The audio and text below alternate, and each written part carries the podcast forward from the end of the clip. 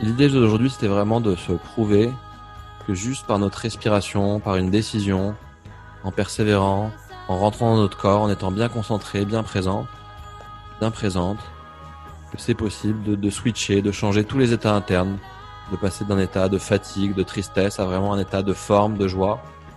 Et que ça dépend pas des choses qui y a à l'extérieur, ça dépend pas des circonstances, ça dépend pas du contexte. C'est vraiment une histoire de, de neurobiochimie interne.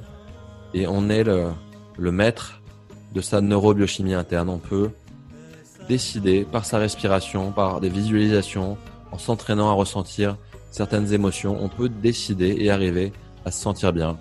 D'abord, on nettoie, on rentre dans le corps, on respire en profondeur. Ça crée un état de stabilité, de calme. Et après, on visualise et on ressent toutes ces belles choses.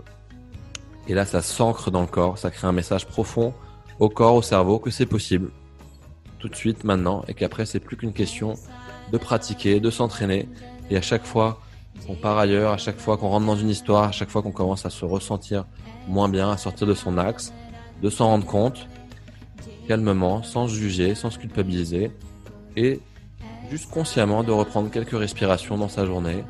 Juste deux, trois respirations, ça suffit. Ça nous remet présent ici, maintenant.